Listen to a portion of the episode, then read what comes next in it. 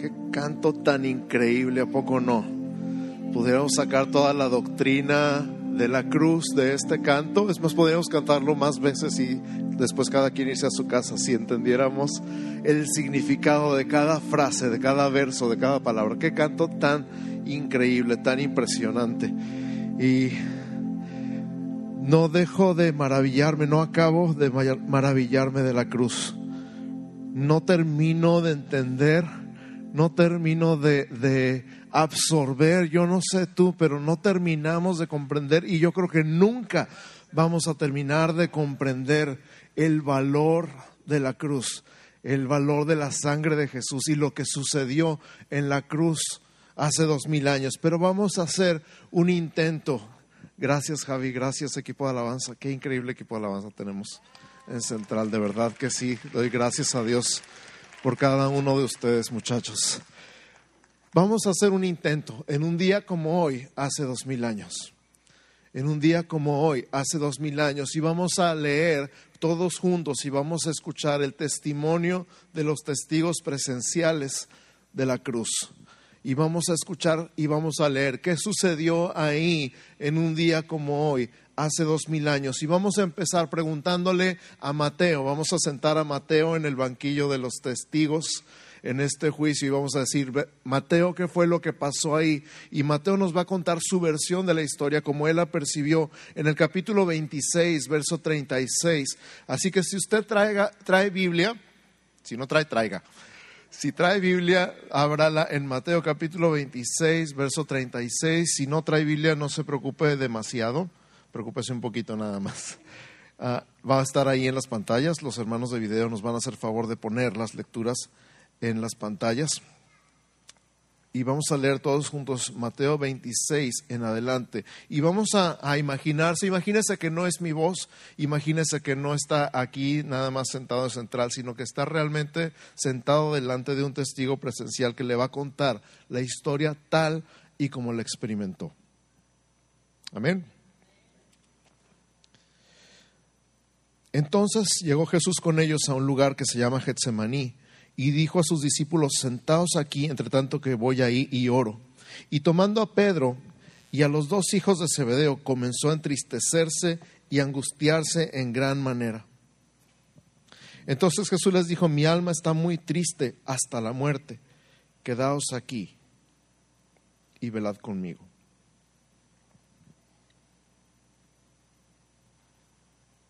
Y yendo un poco adelante, se postró sobre su rostro, orando y diciendo, Padre mío, si es posible, pase de mí esta copa, pero no sea como yo quiero, sino como tú.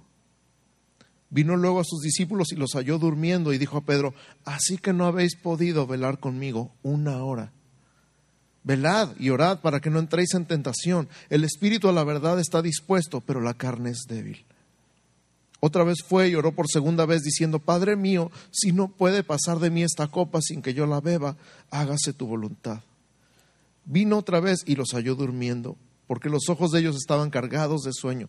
Y dejándolos se fue de nuevo y oró por tercera vez diciendo las mismas palabras. Entonces vino a sus discípulos y les dijo, dormid ya y descansad. He aquí ha llegado la hora y el Hijo del Hombre es entregado en manos de pecadores. Levantaos, vamos, ved, se acerca el que me entrega. Mientras todavía hablaba, vino Judas, uno de los doce, y con él mucha gente con espadas y palos de parte de los principales sacerdotes y de los ancianos del pueblo. Y el que le entregaba les había dado señal diciendo, al que yo besare, ese es, prendedle. Y enseguida se acercó a Jesús y dijo, salve maestro, y le besó. Y Jesús le dijo, amigo, ¿a qué vienes? Entonces se acercaron y echaron mano a Jesús y le prendieron. Pero uno de los que estaban con Jesús extendiendo la mano sacó su espada e hiriendo a un siervo del sumo sacerdote le quitó la oreja. Entonces Jesús le dijo, vuelve tu espada a su lugar, porque todos los que tomen espada a espada perecerán. ¿Acaso piensas que yo no puedo ahora orar a mi Padre y que Él no me daría más de doce legiones de ángeles? Pero ¿cómo entonces se cumplirían las escrituras que es necesario que así se haga? En aquella hora dijo Jesús a la gente, como contra un ladrón habéis salido con espadas y con palos para prenderme, Cada día me sentaba con vosotros enseñando en el templo y no me prendisteis. Mas todo esto sucede para que se cumplan las escrituras de los profetas. Entonces todos los discípulos dejándole huyeron. Los que prendieron a Jesús le llevaron al sumo sacerdote Caifás, a donde estaban reunidos los escribas y los ancianos. Mas Pedro le seguía de lejos hasta el patio del sumo sacerdote y entrando se sentó con los alguaciles para ver el fin. Y los principales sacerdotes y los ancianos y todo el concilio buscaban falso testimonio contra Jesús para entregarle a muerte. Y no lo hallaron, aunque muchos testigos falsos se presentaban, pero al fin vinieron dos testigos falsos que dijeron, este dijo, puedo derribar el templo de Dios y en tres días reedificarlo. Y levantándose el sumo sacerdote le dijo, ¿no respondes nada? ¿Qué testifican estos contra ti? Mas Jesús callaba. Entonces el sumo sacerdote le dijo, te conjuro por el Dios viviente que nos digas si eres tú el Cristo, el Hijo de Dios. Jesús le dijo, tú lo has dicho. Y además os digo que desde ahora veréis al Hijo del Hombre sentado a la diestra del poder de Dios y viniendo en las nubes del cielo. Entonces el sumo sacerdote rasgó sus vestiduras diciendo, ha blasfemado, ¿qué más necesidad tenemos de testigos? He aquí ahora mismo habéis oído su blasfemia. ¿Qué os parece? Y respondiendo ellos dijeron, es reo de muerte. Entonces le escupieron en el rostro y le dieron de puñetazos y otros le abofeteaban, diciendo, profetízanos Cristo, ¿quién es el que te golpeó?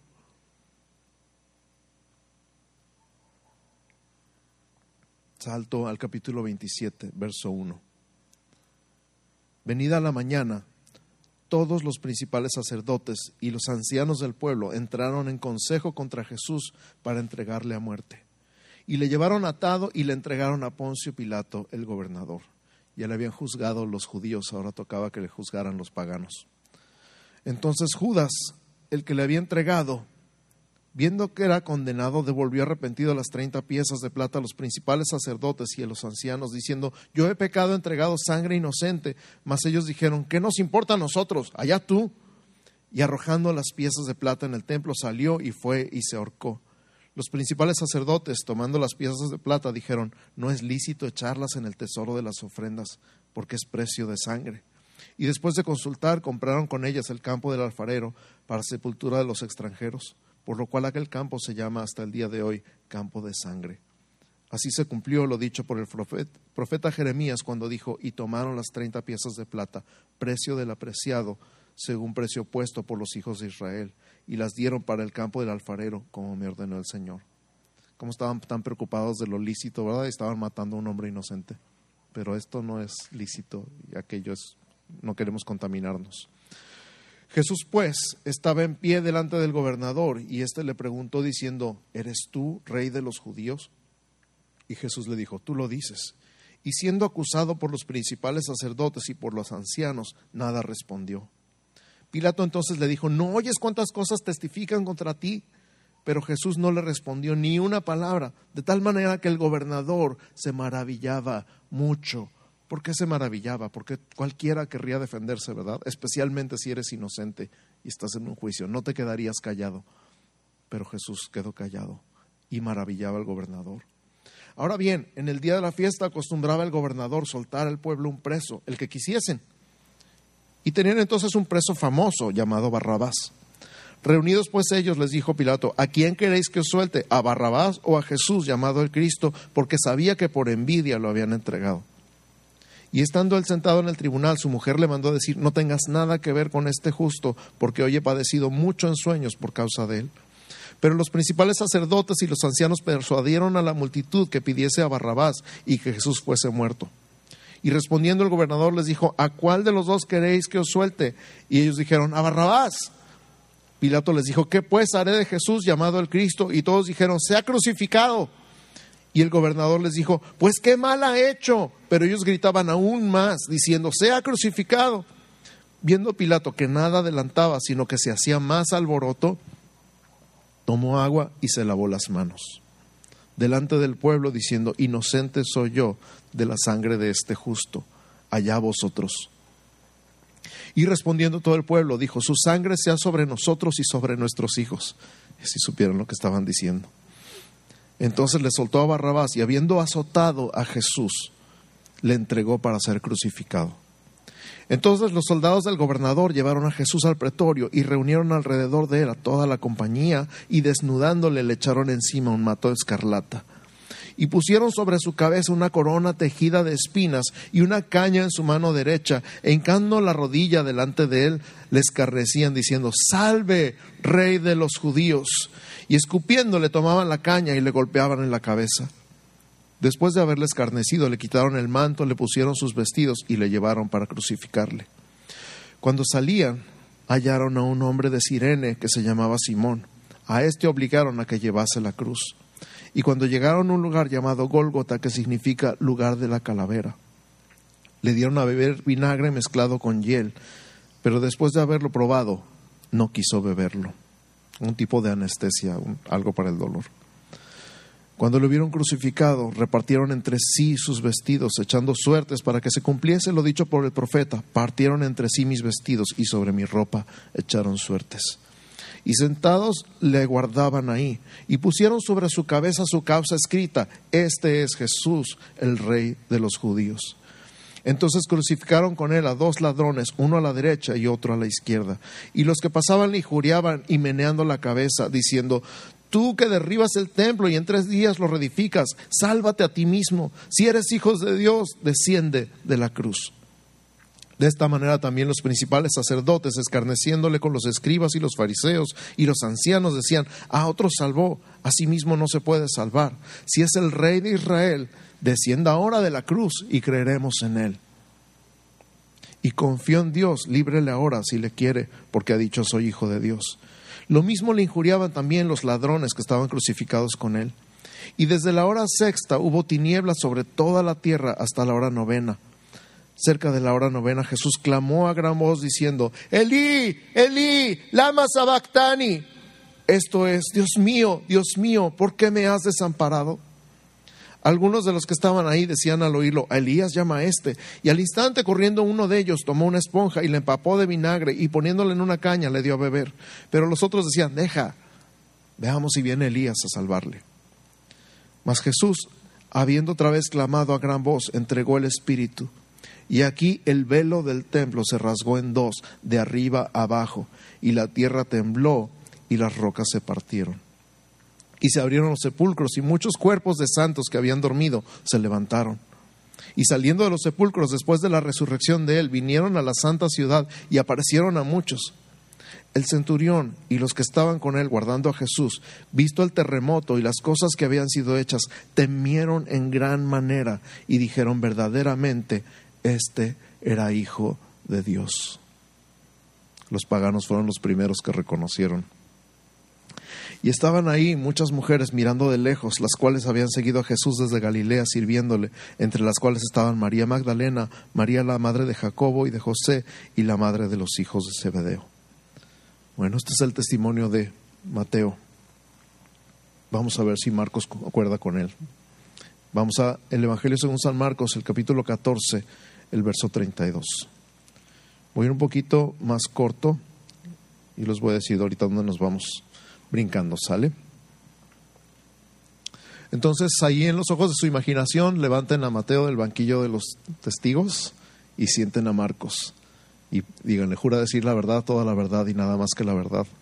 Y Marcos jura sobre su vida.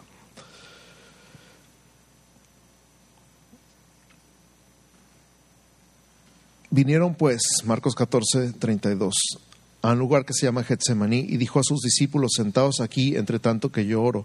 Y tomó consigo a Pedro, a Jacobo y a Juan. Y comenzó a entristecerse y angustiarse. Y les dijo, mi alma está muy triste hasta la muerte.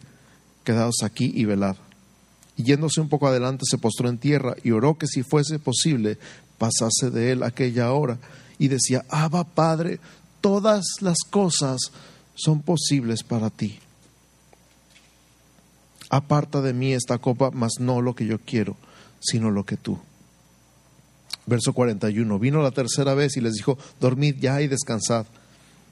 Basta, la hora ha venido. He aquí el Hijo del Hombre es entregado en manos de los pecadores. Levantaos, vamos, he aquí se acerca el que me entrega. Luego, hablando él aún, vino Judas, que era uno de los doce, y con él mucha gente con espadas y palos, de parte de los principales sacerdotes y de los escribas y de los ancianos. Y el que estaba, el que le entregaba, les había dado señal diciendo, al que yo besare, ese es, prendedle y llevadle con seguridad, como si fuera el gran criminal violento, ¿verdad? Y cuando vino se acercó luego a él y le dijo, maestro, maestro, y le besó. Entonces ellos le echaron mano y le prendieron. Pero uno de los que estaban ahí, sacando la espada, hirió al siervo del sumo sacerdote, cortándole la oreja. Y respondiendo Jesús les dijo, como contra un ladrón habéis salido con espadas y con palos para prenderme. Cada día estaba con vosotros enseñando en el templo y no me prendisteis, pero es así para que se cumplan las escrituras. Entonces todos los discípulos, dejándole, huyeron. Pero cierto joven le seguía, cubriendo el cuerpo con una sábana y le prendieron, mas él dejando la sábana huyó desnudo. Pausa. ¿Quién es este joven? ¿De dónde salió? ¿Cómo se llama? ¿Tenemos idea? ¿Por qué lo incluye Marcos? No sabemos. Yo quiero pensar, entre las muchas opiniones que he leído y escuchado de este joven, quiero pensar que era aquel joven rico que finalmente se decidió a vender todo lo que tenía y a seguir a Jesús. Pero en el momento de la verdad, en el momento de la persecución, dejó lo único que le quedaba, una sábana, y salió huyendo. Verso 53. Trajeron pues a Jesús al sumo sacerdote y se reunieron todos los principales sacerdotes y los ancianos y los escribas. Y Pedro le siguió de lejos hasta dentro del patio del sumo sacerdote y estaba sentado con los alguaciles calentándose al fuego. Y los principales sacerdotes y todo el concilio buscaban testimonio contra Jesús para entregarle a muerte, pero no lo hallaban, porque muchos decían falso testimonio contra él, mas sus testimonios no concordaban. Entonces levantándose unos, dieron falso testimonio contra él, diciendo, nosotros le hemos oído decir, yo derribaré el templo hecho a mano y en tres días edificaré otro hecho sin mano. Pero ni aun así concordaban en el testimonio. Entonces el sumo sacerdote, levantándose en medio, preguntó a Jesús diciendo, ¿no respondes nada que testifican estos contra ti? Mas él callaba y nada respondía. El sumo sacerdote le volvió a preguntar y le dijo, ¿eres tú el Cristo, el Hijo del bendito? Jesús le dijo, yo soy. Y veréis al Hijo del Hombre sentado a la diestra del poder de Dios y viniendo en las nubes del cielo. Entonces el sumo sacerdote, rasgando su vestidura, dijo, ¿qué más necesidad tenemos de testigos? Habéis oído la blasfemia, ¿qué os parece? Y todos ellos le condenaron declarándole ser digno de muerte. Y algunos comenzaron a escupirle y a cubrirle el rostro y a darle puñetazos y a decirle profetiza, y los alguaciles le daban de bofetadas. Salto al capítulo 15, verso 1. Muy de mañana, habiendo tenido consejo los principales sacerdotes con los ancianos, con los escribas y con todo el concilio, llevaron a Jesús atado y le entregaron a Pilato. Pilato le preguntó, ¿eres tú el rey de los judíos? Respondiendo él le dijo, tú lo dices. Y los principales sacerdotes le acusaban mucho. Otra vez le preguntó Pilato diciendo, ¿nada respondes? Mira de cuántas cosas te acusan. Mas Jesús ni aun con eso respondió de modo que Pilato se maravillaba. Ahora bien, en el día de la fiesta le soltaba un preso, cualquiera que pidiesen. Y había uno que se llamaba Barrabás, preso con sus compañeros de motín, que habían cometido homicidio en una revuelta. Y viniendo la multitud comenzó a pedir que hiciese como siempre les había hecho. Y Pilato le respondió diciendo, ¿queréis que os suelte al rey de los judíos? Porque conocía que por envidia le habían entregado los principales sacerdotes.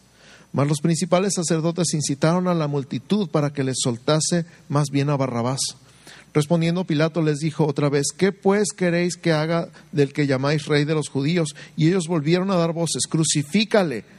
Pilato les decía, ¿por qué? Pues qué mal ha hecho. Pero ellos gritaban aún más, crucifícale. Y Pilato, queriendo satisfacer al pueblo, le soltó a Barrabás y entregó a Jesús después de azotarle para que fuese crucificado. Entonces los soldados le llevaron dentro del atrio, esto es, al pretorio, y convocaron a toda la compañía y le vistieron de púrpura y poniéndole una corona tejida de espinas, comenzaron luego a saludarle, salve, rey de los judíos, y le golpeaban en la cabeza con una caña y le escupían y puestos de rodillas le hacían reverencias. Después de haberle escarnecido, le desnudaron la púrpura y le pusieron sus propios vestidos y le sacaron para crucificarle. Y obligaron a uno que pasaba, Simón de Sirene, padre de Alejandro y de Rufo, que venía del campo, a que le llevase la cruz. Sabes que Jesús lo conocía, como te conoce a ti, no nada más eres una oveja en el montón de ovejas. Dice, así como dice Simón de Sirene, padre de Rufo y de Alejandro, te conoce a ti. Y le llevaron a un lugar llamado Gólgota, que traducido es lugar de la calavera. Y le dieron a beber vino mezclado con mirra, mas él no lo tomó. Cuando lo vieron crucificado, repartieron entre sí sus vestidos, echando suerte sobre ellos para ver qué llevaría cada uno. Era la, hora tercera cuando les crucificaron, las nueve de la mañana. Y el título escrito de su causa era El Rey de los Judíos. Crucificaron también con él a dos ladrones, uno a su derecha y el otro a su izquierda. Y se cumplió la escritura que dice, y fue contado con los inicuos. Y los que pasaban le injuriaban, meneando la cabeza y diciendo, va, Tú que derribas el templo de Dios y que en tres días lo reedificas, sálvate a ti mismo y desciende de la cruz. De esta manera también los principales sacerdotes, escarneciendo, se decían unos a otros con los escribas, a otro salvó, a sí mismo no se puede salvar. El Cristo, Rey de Israel, descienda ahora de la cruz para que veamos y creamos. También los que estaban crucificados con él le injuriaban. Cuando vino la hora sexta, las doce del mediodía, hubo tinieblas sobre toda la tierra hasta la hora novena, las tres de la tarde. Y a la hora novena Jesús clamó a gran voz diciendo, Eloi, Eloi, lama sabactani, que traducido es, Dios mío, Dios mío, ¿por qué me has desamparado? Y algunos de los que estaban ahí decían al oírlo, mira, llama a Elías. Y corrió uno y empapando una esponja en vinagre y poniéndole en una caña le dio a beber, diciendo, dejad, veamos si viene Elías a bajarle. Mas Jesús dando una gran voz expiró. Entonces el velo del templo se rasgó en dos, de arriba abajo. Y mira que el velo es esa separación entre Dios y los hombres. Y el hecho de que se rasgara de arriba hacia abajo implica que la iniciativa viene de Dios. Y el centurión que estaba frente a él, viendo que después de clamar había expirado así, dijo verdaderamente este hombre era hijo de Dios. También había algunas mujeres mirando de lejos, entre las cuales estaba María Magdalena, María la madre de Jacobo el menor y de José y Salomé, a quienes cuando él estaba en Galilea le seguían y le servían, y otras mujeres que habían subido con él a Jerusalén.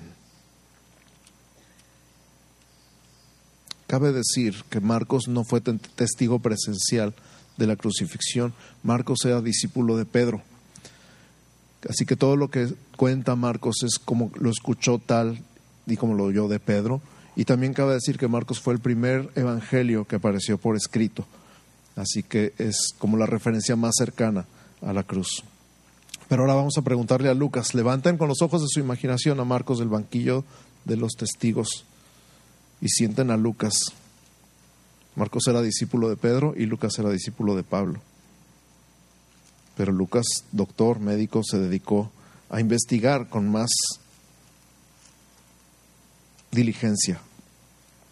Y en Lucas capítulo 22, verso 39.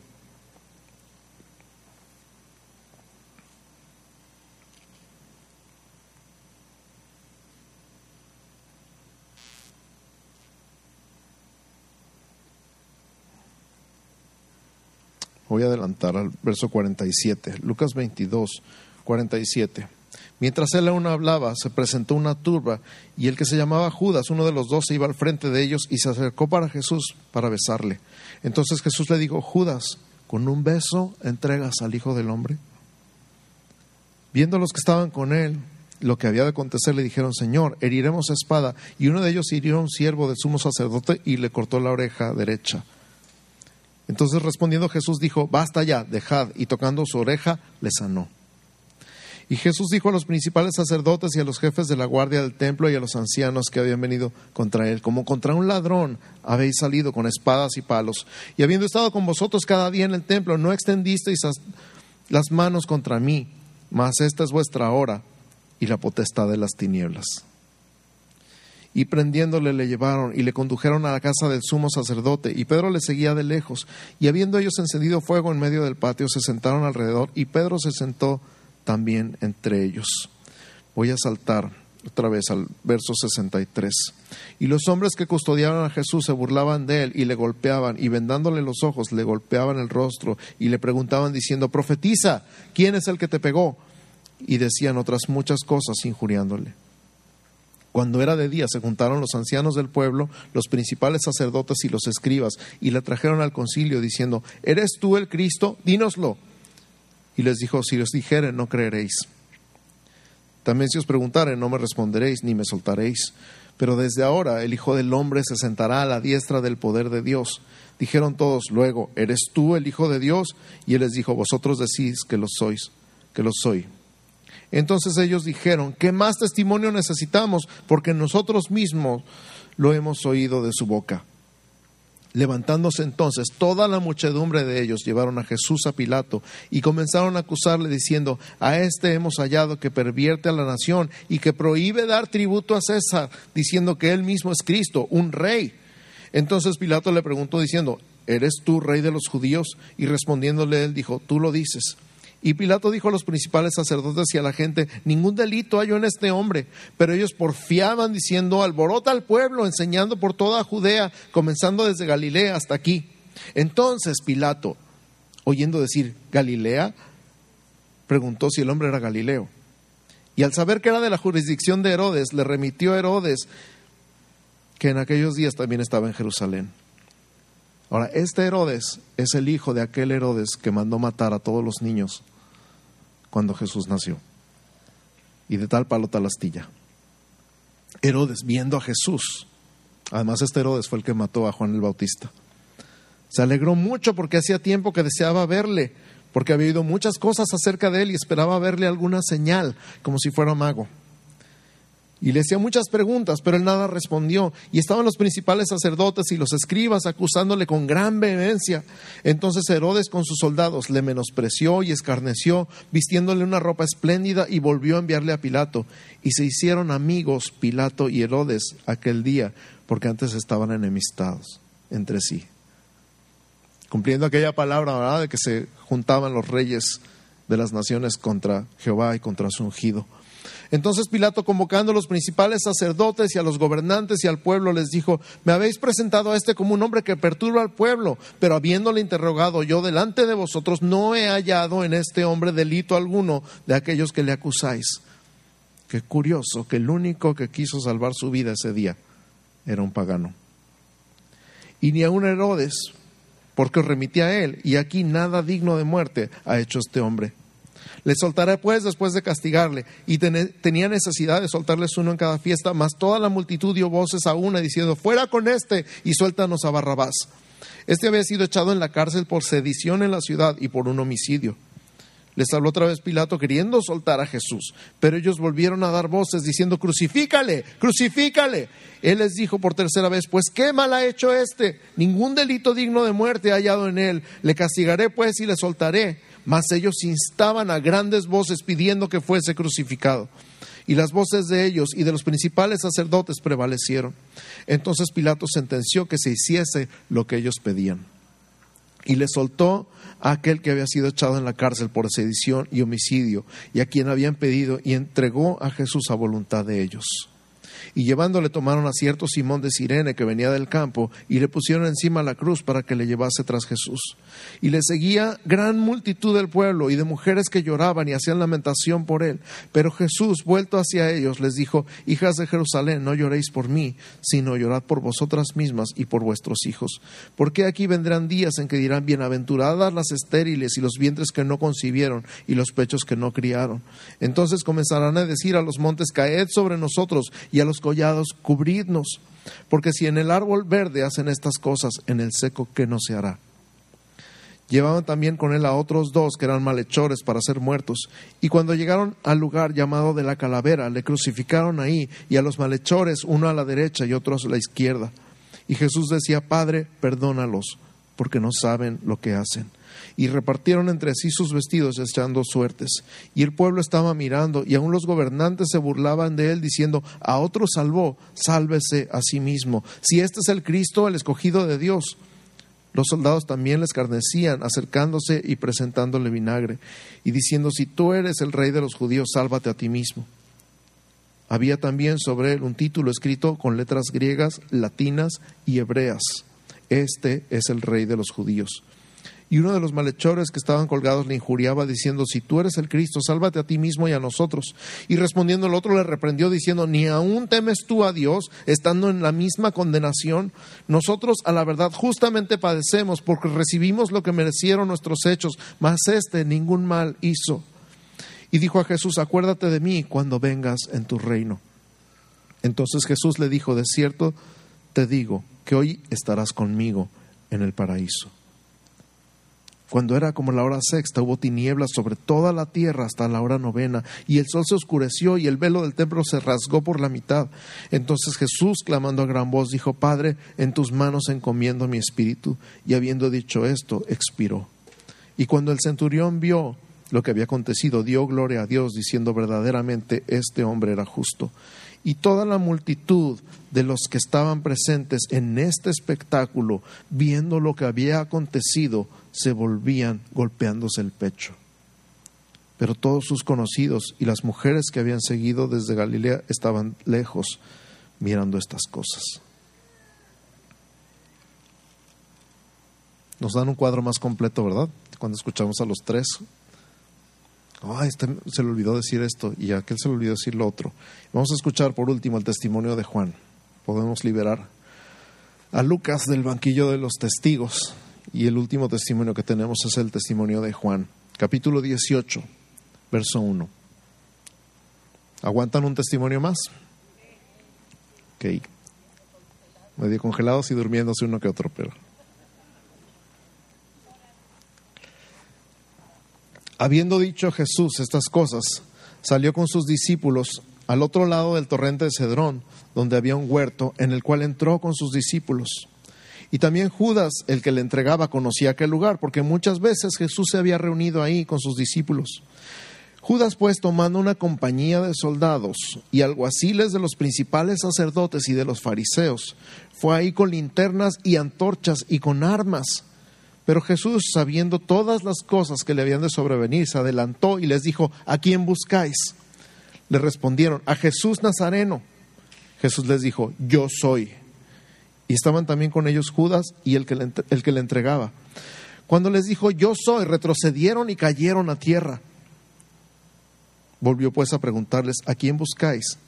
Y ellos dijeron, a Jesús Nazareno. Respondió Jesús, os he dicho que yo soy, pues si me buscáis a mí, dejad ir a estos. ¿Cómo habrá dicho Jesús, yo soy la primera vez? Para que retrocedieran y cayeran a tierra. Para que se cumpliese aquello que no había dicho, de los que me diste, no perdí ninguno. Entonces Simón Pedro, que tenía una espada, la, desenvainó. Ah, es la primera vez que sabemos quién es el que sacó la espada. Simón Pedro, que tenía una espada, la desenvainó e hirió al siervo del sumo sacerdote y le cortó la oreja derecha. Y el siervo se llamaba Malco. También es la primera vez que escuchamos cómo se llamaba el siervo.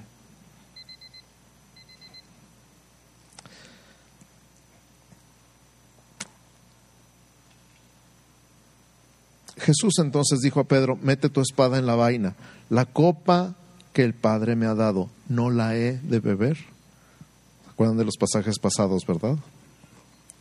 Entonces la compañía de soldados, el tribuno y los alguaciles de los judíos prendieron a Jesús y le ataron y le llevaron primeramente a Anás porque era suegro de Caifás, que era sumo sacerdote aquel año. Era Caifás el que había dado el consejo a los judíos de que convenía que un solo hombre muriese por el pueblo. No sabía lo que estaba diciendo, pero estaba hablando exactamente la verdad. Convenía que un solo hombre muriera por el pueblo. Y seguían a Jesús, Simón Pedro y otro discípulo. Y este discípulo era conocido del sumo sacerdote y entró con Jesús al patio del sumo sacerdote, mas Pedro estaba fuera a la puerta. Salto al verso 19. Y el sumo sacerdote preguntó a Jesús acerca de sus discípulos y de su doctrina. Oh my goodness.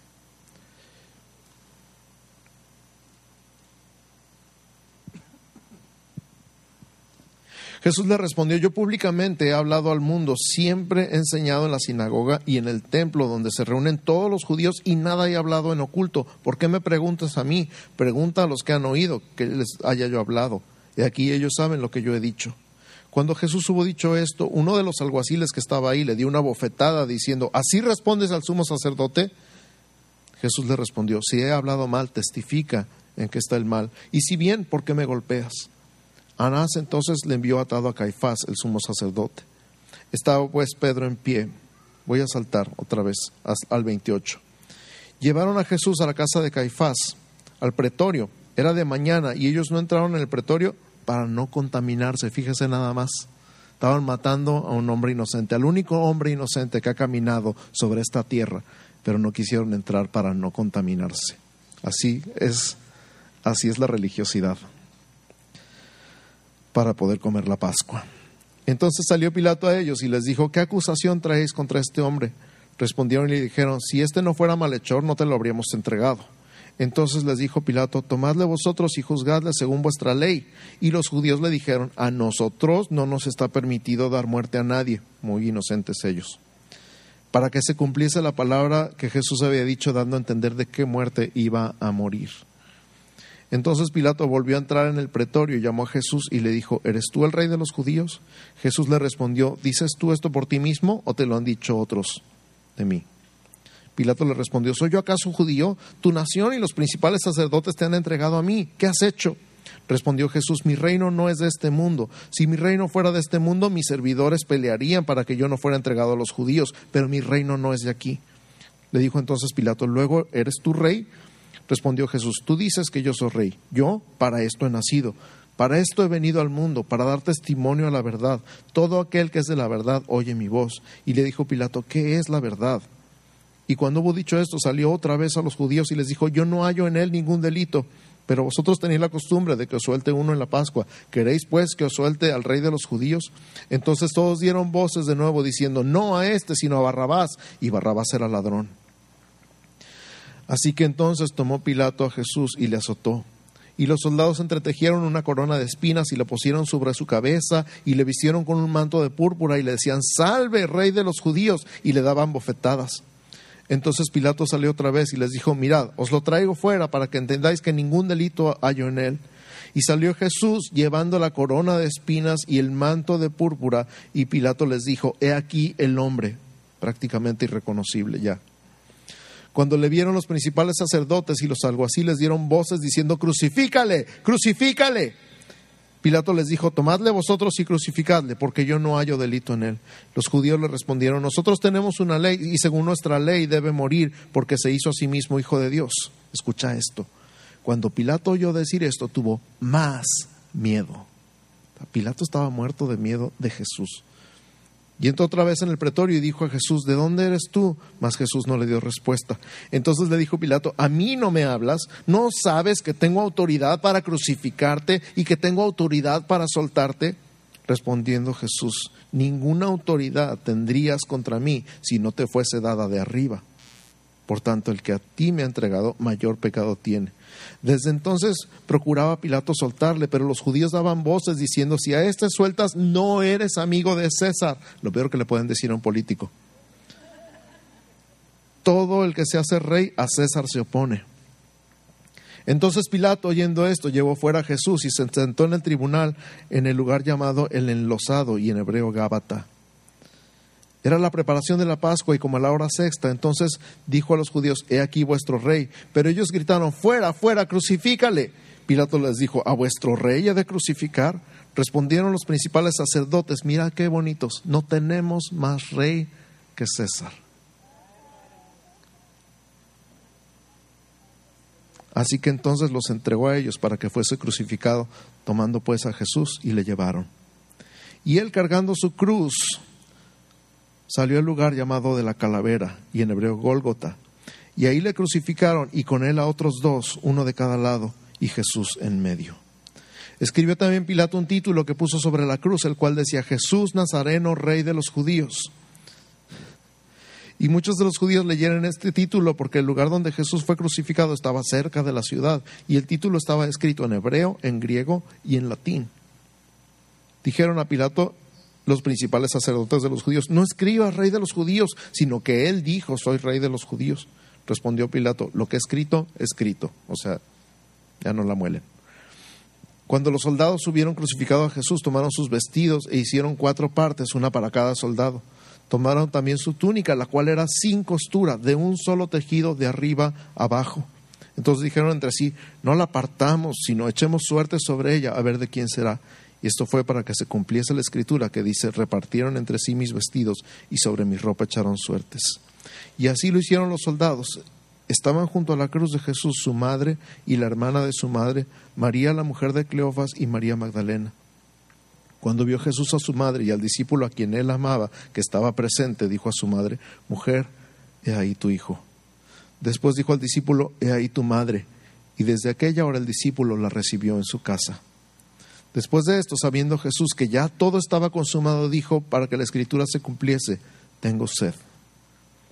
Y estaba ahí una vasija llena de vinagre. Entonces ellos empaparon en vinagre una esponja y poniéndola en un hisopo se la acercaron a la boca. Cuando Jesús hubo tomado el vinagre, dijo, consumado es, y habiendo inclinado la cabeza, entregó el Espíritu. Entonces los judíos, por cuanto era la preparación de la Pascua, a fin de que los cuerpos no quedasen en la cruz en día de reposo, mira qué bonitos otra vez, ¿no?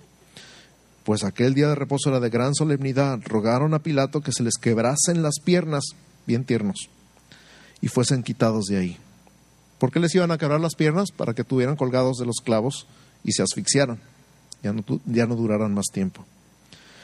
Vinieron pues los soldados y quebraron las piernas al primero y asimismo al otro que había sido crucificado con él. Mas cuando llegaron a Jesús, como le vieron ya muerto, no le quebraron las piernas. Pero uno de los soldados le abrió el costado con una lanza y al instante salió sangre y agua, símbolo de un corazón roto completamente. Y el que vio da testimonio, su testimonio es verdadero, y él sabe que dice verdad para que vosotros también creáis, porque estas cosas sucedieron para que se cumpliese la escritura, no será quebrado hueso suyo. Y también otra escritura que dice, mirarán al que traspasaron.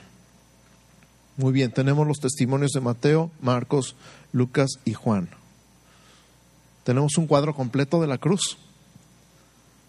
Tenemos un cuadro completo de la cruz. Dicen, tenemos cuatro testigos, cuatro testimonios que se complementan entre sí, no se contradicen, sino se complementan. Unos dicen unas cosas y otros dicen otras.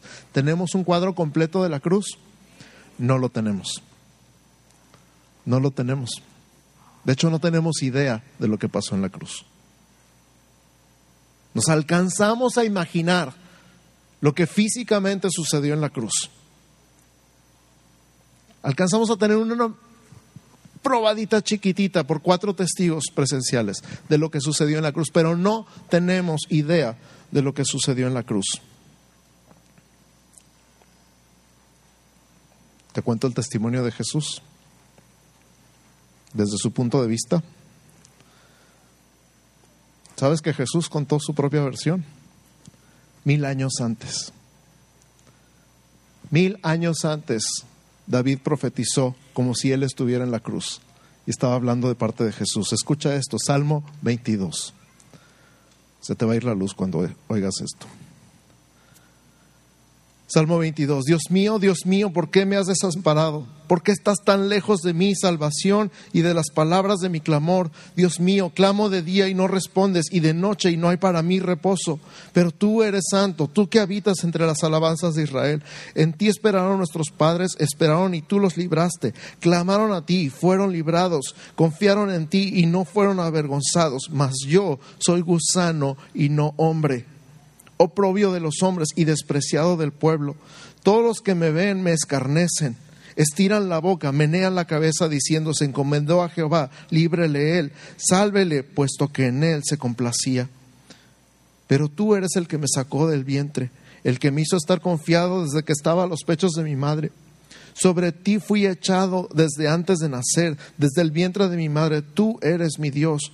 No te alejes de mí porque la angustia está cerca, porque no hay quien ayude. Me han rodeado muchos toros, fuertes toros de Bazán me han cercado. Abrieron sobre mí su boca como león rapaz y rugiente. He sido derramado como aguas y todos mis huesos se descoyuntaron. Mi corazón fue como cera, derritiéndose en medio de mis entrañas. Como un tiesto se secó mi vigor y mi lengua se pegó a mi paladar y me has puesto en el polvo de la muerte, porque perros me han rodeado, me han cercado cuadrilla de malignos, horadaron mis manos y mis pies, contar puedo todos mis huesos. Entre tanto ellos me miran y me observan. Repartieron entre sí mis vestidos y sobre mi ropa echaron suertes. Mas tú, Jehová, no te alejes, fortaleza mía, apresúrate a socorrerme. Libra de la espada mi alma, del poder del perro mi vida. Sálvame de la boca del león y líbrame de los cuernos de los búfalos. Anunciaré tu nombre a mis hermanos, en medio de la congregación te alabaré. Los que teméis a Jehová, alabadle, glorificadle, descendencia toda de Jehová, de Jacob y temedle vosotros, descendencia toda de Israel, porque no menospreció ni abominó la aflicción del afligido, ni de él escondió su rostro, sino que cuando clamó a él le oyó. ¿Cómo suena eso? Desde Jesús, el testimonio de Jesús en la cruz. Y me falta tiempo para platicarte de Isaías 53 que hemos nombrado tantas veces. Esto es lo visible, esto es lo que se alcanza a ver, esto es lo que podemos apreciar de la cruz, lo que cualquier ser humano podría haber contemplado de la cruz. Y aún así tú y yo no tenemos idea de lo que pasó ahí. Alcanzamos a tener una probadita chiquitita, alcanzamos a tener una ligera idea de lo que pasó físicamente en la cruz, pero ahora déjame decirte, en estos últimos minutos no tenemos idea de lo que pasó que nadie podía ver. ¿Qué sucedió en la cruz en lo espiritual? ¿Qué sucedió en la cruz que estaba oculto a los ojos de todos los hombres? Te voy a decir rápidamente. Romanos 6, 6 sabiendo esto que vuestro viejo hombre fue crucificado juntamente con él, para que el cuerpo del pecado sea destruido, a fin de que no sirvamos más al pecado. ¿Quieres saber un secreto? Tú estás en la cruz con él. Tu viejo hombre, pecador, está en la cruz con él. Galatas 2.20, con Cristo estoy juntamente crucificado. Ya no vivo yo, vive Cristo en mí. Y lo que ahora vivo en la carne, lo vivo en la fe del Hijo de Dios, el cual me amó y se entregó a sí mismo por mí. Gálatas 3:13, Cristo nos redimió de la maldición de la ley, hecho por nosotros maldición, porque escrito está, maldito todo el que es colgado en un madero. O sea, toda la maldición que, deberíamos haber recibido tú y yo por no haber obedecido toda la ley fue sobre Jesús en ese momento. Y aquel que había sido bendito por los siglos se convirtió en maldito para que tú fueras bendito. Efesios 2, del 13 al 16, déjame leer esto con calma. Bueno, Efesios 2 dice, pero ahora en Cristo Jesús, vosotros que en otro tiempo estabais lejos, habéis sido hechos cercanos por la sangre de Cristo,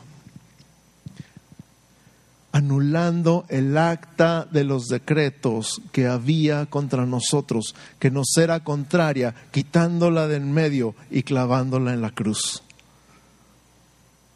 ¿Sabes lo que está diciendo ahí? Todo lo que había en tu contra todo lo que estaba escrito en la ley en tu contra, toda la condenación, todo el juicio, toda la ira de Dios, todas las consecuencias de la desobediencia fueron anuladas, quitadas del medio y clavadas en la cruz. ¿Qué más dice?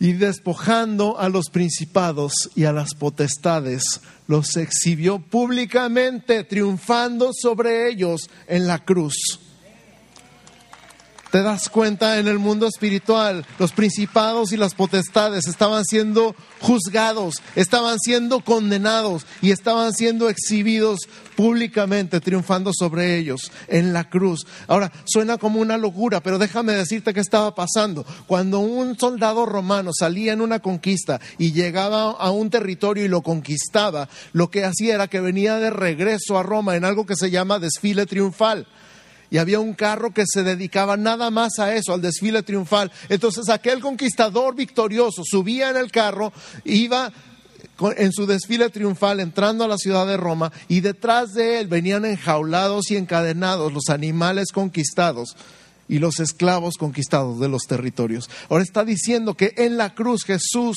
triunfó, venía en ese desfile triunfal habiendo conquistado al diablo, a la muerte, al pecado, al mundo. los había despojado completamente, les había quitado todo su poder, toda su autoridad. ¿Te das cuenta? Y tú estás ahí como que, ay, es que el diablo me hizo. El diablo no tiene ningún poder, ninguna autoridad. Ay, es que tengo miedo a la muerte. La muerte no tiene ningún poder, no tiene ninguna autoridad. Ay, es que el mundo está bien fuerte, bien feo allá afuera. El mundo no tiene ningún poder, ninguna autoridad sobre ti porque fueron juzgados, fueron sometidos, fueron despojados y Jesús triunfó sobre ellos en la cruz del Calvario. Le damos gracias a Dios porque aún así no alcanzamos a tener una idea clara de lo que pasó en la cruz, pero tenemos una idea un poquito más. Tú y yo fuimos crucificados con Cristo. Y entonces entendemos cuando Jesús dijo, si alguien quiere venir en pos de mí, niéguese a sí mismo, tome su cruz y sígame. ¿Cómo puedo tomar mi cruz y seguir a Jesús? Simplemente recordar todos los días de mi vida que con Cristo estoy juntamente crucificado y que ya no vivo yo, sino que Cristo vive en mí. Podemos ver el testimonio de lo que pasó físicamente, pero podemos ver mucho más allá. Hablé un poquito apenas de Romanos, de Gálatas, de Efesios, de Colosenses. Nos falta tiempo, nos falta vida para descubrir todo lo que Jesús hizo en la cruz por nosotros. Nos falta una eternidad para alcanzar a entender lo que sucedió en la cruz. Pero déjame decírtelo en pocas palabras. Jesús cambió toda su santidad, toda su justicia, toda su dignidad, toda su inocencia y te los dio en la cruz. Y tomó toda tu injusticia, toda tu pecaminosidad, toda tu mundanalidad, toda tu carnalidad y los clavó en la cruz para siempre.